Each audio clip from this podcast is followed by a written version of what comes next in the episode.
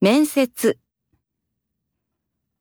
就職試験には99.9%面接があります。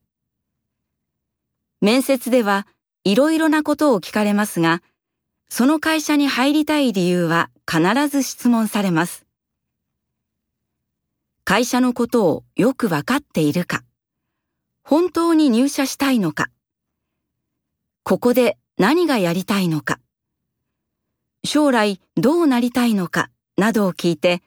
他の社員と力を合わせて働ける人を選びたいと担当者は考えているからです。ですから、あなたはまずその会社でやりたいことをはっきり話してください。